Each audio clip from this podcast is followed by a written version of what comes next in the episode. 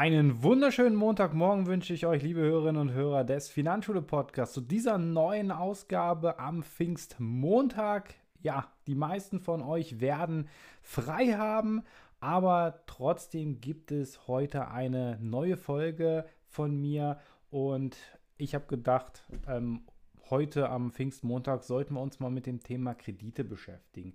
Jeder kennt wahrscheinlich von euch die Werbungen, die im Fernsehen, im Internet und so weiter, die 0,0% Finanzierung oder sogar minus 0,4%. Wir kennen sie alle, die ganzen Vergleichsportale, die Kreditvergleichsportale. Ich will jetzt ja auch keine Namen nennen, aber ähm, ich möchte einfach mit euch den Mythos der Kredite einfach mal besprechen und ähm, ob es wirklich was bringt oder ob ich mir damit nicht sogar ein Eigentor schieße, wenn ich viel zu viele Finanzierungen von sowas aufnehme. Weil wir kennen es ja auch überall, gehen wir in irgendeinen äh, Elektromarkt, Elektrofachhandel oder ins Möbelgeschäft oder hierhin, dahin. Überall bieten uns die schon 0,0% Finanzierung. Und dann sollte man wirklich aufpassen, dass man hier nicht plötzlich sein Konsumverhalten ähm, dementsprechend ausrichtet, dass man sich hier sehr, sehr viel ähm, ja, Konsumgüter aneignet, die man eventuell gar nicht unbedingt braucht ähm, und sich dennoch damit verschuldet auch wenn 0,0% Finanzierung oder auch minus 0,4%, was wir ja auch in den Werbungen sehen, erstmal verlockend klingt, ist es doch dabei mit einem großen Problem behaftet.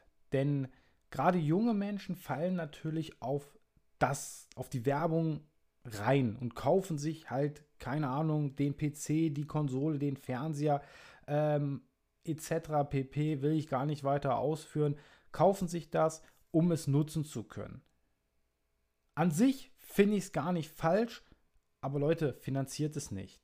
Denn solltet ihr später mal ähm, gerade äh, den Wunsch haben, ein Eigenheim zu besitzen, können solche Finanzierungen lange in eurer Schufa-Liste gespeichert werden. Und dort steht alles drin. Dort stehen ja auch Handyverträge, Stromverträge drin und jede Kreditanfrage steht drin. Also solltet ihr selbst im Online-Portal einfach mal eine Kreditanfrage machen, wird diese gespeichert. Und jede Speicherung, ja, macht euer Rating kaputt. Denn dahinter läuft ein Rating, wie kreditwürdig ihr seid. Und das hatte ich schon mal in einer vorigen Folge besprochen. Guckt gerne mal in den Verlauf rein, damit ihr wisst, was die Schufa überhaupt ist. Und die Kreditinstitute, also die Banken, auch hinter den 0,0% Finanzierungen im Elektrofachmarkt, beim Möbelhaus, dahinter stecken natürlich Banken. Und diese Banken prüfen euch auch. Ihr müsst ja dort eine Kreditanfrage stellen. Und diese Kreditanfrage wird schon mal in der Schufa gespeichert, muss in der Schufa gespeichert werden. Und wenn ihr natürlich zu viele solcher Kreditanfragen habt oder zu viele solcher Kredite in den letzten Jahren hattet, obwohl ihr sie abbezahlt habt, kann es passieren, dass ihr plötzlich auch so einen Kredit nicht mehr bekommt. Sei es, wenn ihr euch keine Ahnung, äh, ein neues Sofa kauft für 1000 Euro oder einen neuen Fernseher für 1000 Euro kauft und ihr hattet schon in, im vergangenen, in der Vergangenheit irgendwie 5, 6, 0,0% Finanzierungen laufen und habt vielleicht noch zwei aktiv laufen, dann kann es sein, dass diese dann nicht mal mehr funktioniert. Und ihr euer Rating, eure Schufa-Einträge schon so kaputt gemacht habt, dass euch oder dass ihr euch selbst was verbaut habt. Und da müsst ihr einfach aufpassen. Ihr solltet auch Nochmal ein Punkt auf die Schufa, ihr solltet auch eure Einträge löschen lassen, wenn sie gelöscht werden können, damit euer Rating wieder steigt. Und wenn ihr dann wirklich mal ein Darlehen, ein Kredit benötigt, zum Beispiel für den Kauf oder für den Bau eines Hauses, weil ihr eure eigenen vier Wände haben wollt, mit eurer Familie zusammen, dann wird die Schufa immer ja, zu Rate gezogen, beziehungsweise die Bank, die Kreditinstitute gucken da rein und gucken, was hat denn äh, unser Kunde oder unser Interessent für die Baufinanzierung oder Hausfinanzierung jetzt an Krediten schon gehabt? Oder was hat der für Zahlungs- oder ja, Zahlungsschwierigkeiten gehabt?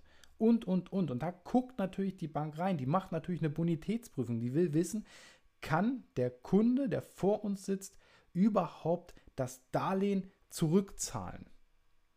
Und da gibt es verschiedene Ratings halt. Und habt ihr durch diese 0,0% Finanzierung oder auch durch die minus 0,4% Finanzierung euch ja, euer Rating so weit kaputt gemacht, dann kann es sein, dass die Banken euch ablehnen und der Traum vom Eigenheim platzt plötzlich. Oder ihr bekommt einen deutlich schlechteren Zinssatz und habt eine höhere Tilgung. Das heißt, ihr verliert doppelt damit. Und dann müsst ihr euch überlegen, will ich mich jetzt mit dem Eigenheim so hoch überhaupt verschulden? Denn da geht es nicht einfach um 1000, 2000 Euro, sondern wenn ihr ein Eigenheim euch kauft, egal ob 200.000, 300, 400, 500.000 Euro, ihr verschuldet euch. Weil ihr müsst ja einfach mal die Zinsen auf die Laufzeit draufrechnen und dann habt ihr ein großes Problem. Das gleiche gilt übrigens auch, wenn ihr bereits ein Eigenheim habt und das abbezahlt, aber nur eine Zinsbindungsfrist von 10 oder 15 Jahren habt, aber die komplette Laufzeit des Darlehens vielleicht 30 Jahre bedeutet. Und genau nach 10 oder 15 Jahren müsst ihr mit der Bank neu verhandeln.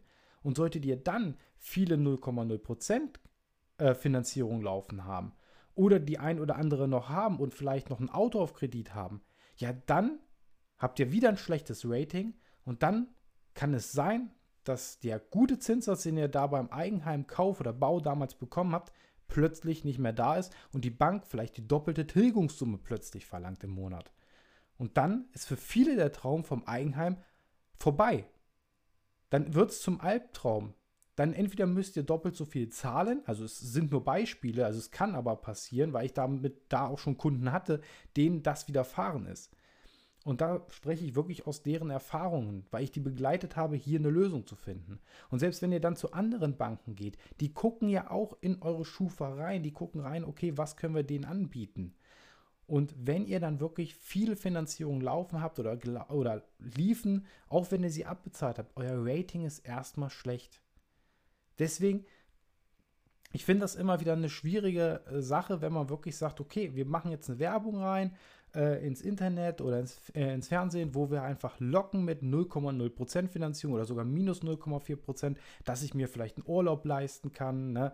Oder, oder, oder. Wenn ich es nicht bar bezahlen kann, dann sollte ich es lieber lassen. Das ist so, ne, ja, mein großer Rat an euch.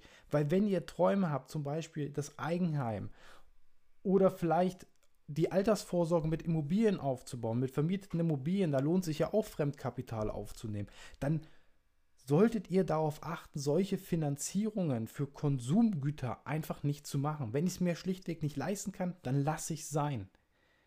Wenn ich es mir leisten kann, ja, dann sollte ich nochmal drüber nachdenken, brauche ich das jetzt wirklich oder ist das jetzt einfach nur ein Impulskauf, hatte ich ja auch schon mal das Thema Impulskauf. Wenn ich aus einer Emotion raus etwas einkaufe, weil es mir schlecht geht, will ich mich mit dem Einkauf sozusagen glücklich machen. Und das ist dann aber einfach nur für den Moment, dass er mich glücklich macht.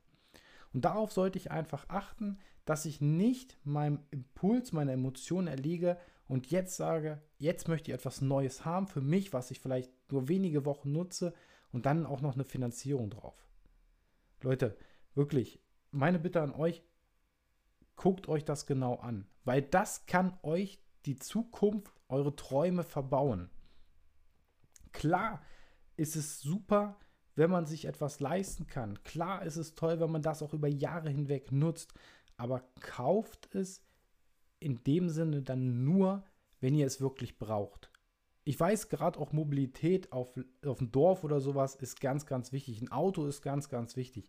Es sollte aber verhältnismäßig zu eurem Einkommen passen. Dann ist auch ein Autokredit völlig in Ordnung, weil ihr damit natürlich zur Arbeit und so weiter kommen müsst. Völliges Verständnis dafür. Aber guckt wirklich drauf, dass ihr dann keine weiteren Finanzierungen laufen habt. Wirklich, wenn nur das Auto. Ähm, und dann war es das auch schon. Weil wenn ihr das weiter in eurem Leben so macht, dann habt ihr später, gerade zu Rentenbeginn, ein Riesenproblem. Ein riesengroßes Problem. Ihr habt vielleicht gar nicht vorgesorgt und wenn ihr jetzt, was weiß ich, das ist jetzt auch wieder gar nicht zum Thema hin, aber ich will da einfach nur ähm, euch darauf aufmerksam machen. Wenn ihr 2000 Euro Nettoeinkommen habt, heutzutage, natürlich auch noch mit Steigerungen vielleicht vom Gehalt, auch noch äh, Rentensteigerungen mitnehmt, aber pauschal gesagt, am Ende, wenn ihr zu Rentenbeginn seid, werdet ihr eine Rente am Ende von 50% eures jetzigen Nettoeinkommens haben. So könnt ihr das pauschal einfach mal rechnen. Ist es ein bisschen mehr, könnt ihr euch freuen. Ist es weniger, ist es noch schlechter. Aber könnt ihr heutzutage mit 1000 Euro leben? Ich denke mal, das wird auch noch ein Thema in weiteren Folgen sein. Da gehen wir nochmal das Thema Rente auch nochmal genauer an, wie sich das ganze Thema auch nochmal ähm, rechnet. Ansonsten hört nochmal meine ersten Folgen rein, müsste glaube ich Folge 3 oder 4, 5 irgendwas sein. Da habe ich schon mal die gesetzliche Rentenversicherung erklärt. Aber nochmal um darauf zurückzukommen. Wenn ihr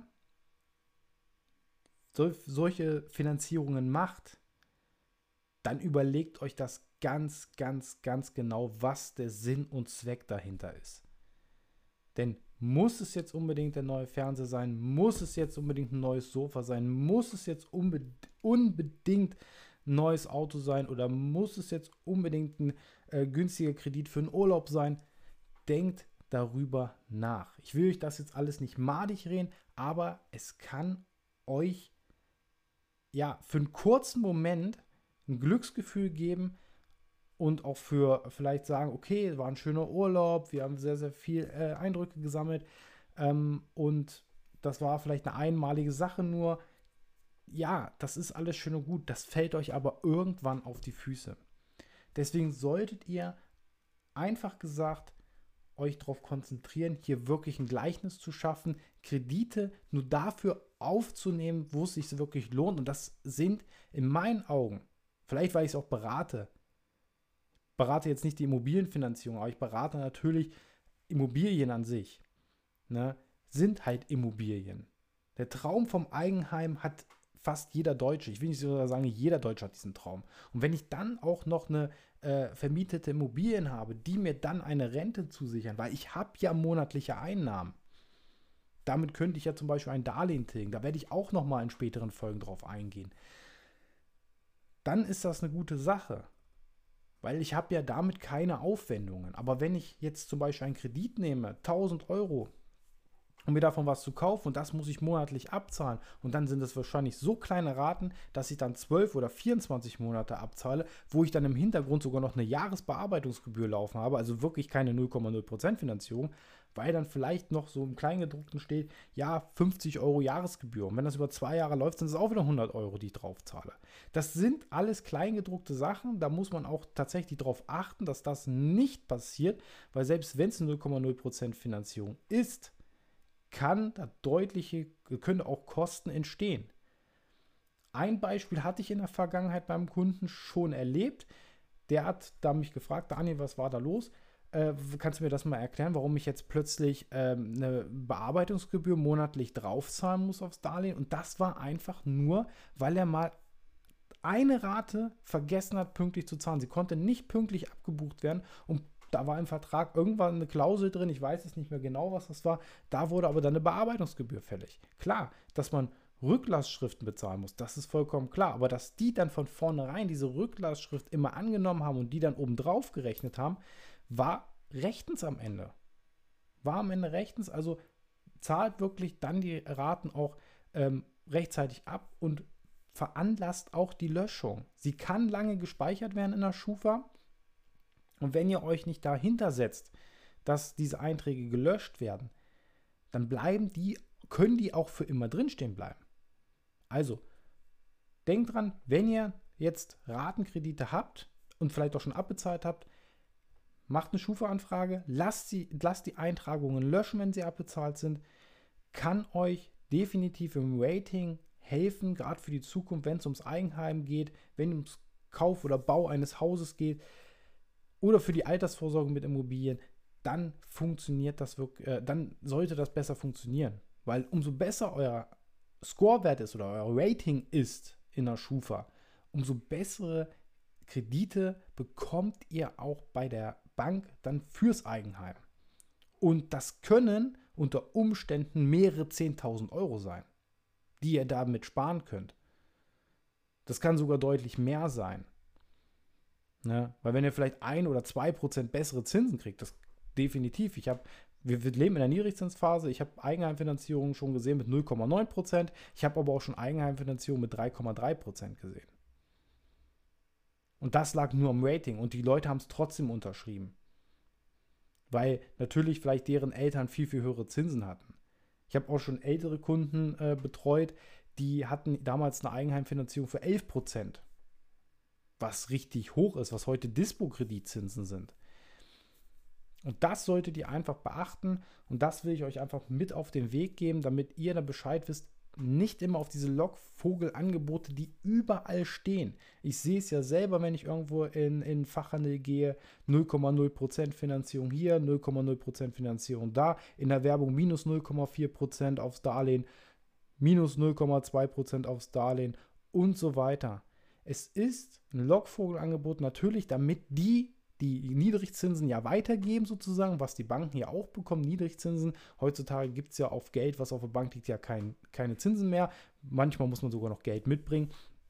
Und es einfach nur auszugeben und dann diese ja, Niedrigzinsen dann für seinen Konsum zu nutzen, ist aber auch der falsche Weg, weil es wird euch früher oder später auf die Füße fallen.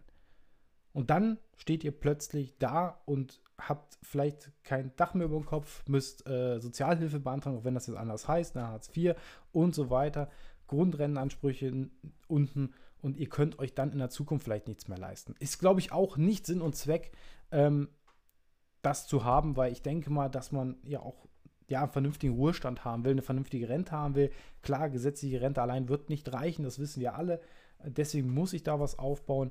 Da mache ich jetzt zum Beispiel, berate ich halt Immobilien als ähm, Mittel der Zusatzeinnahmequelle beziehungsweise als Zusatzrente.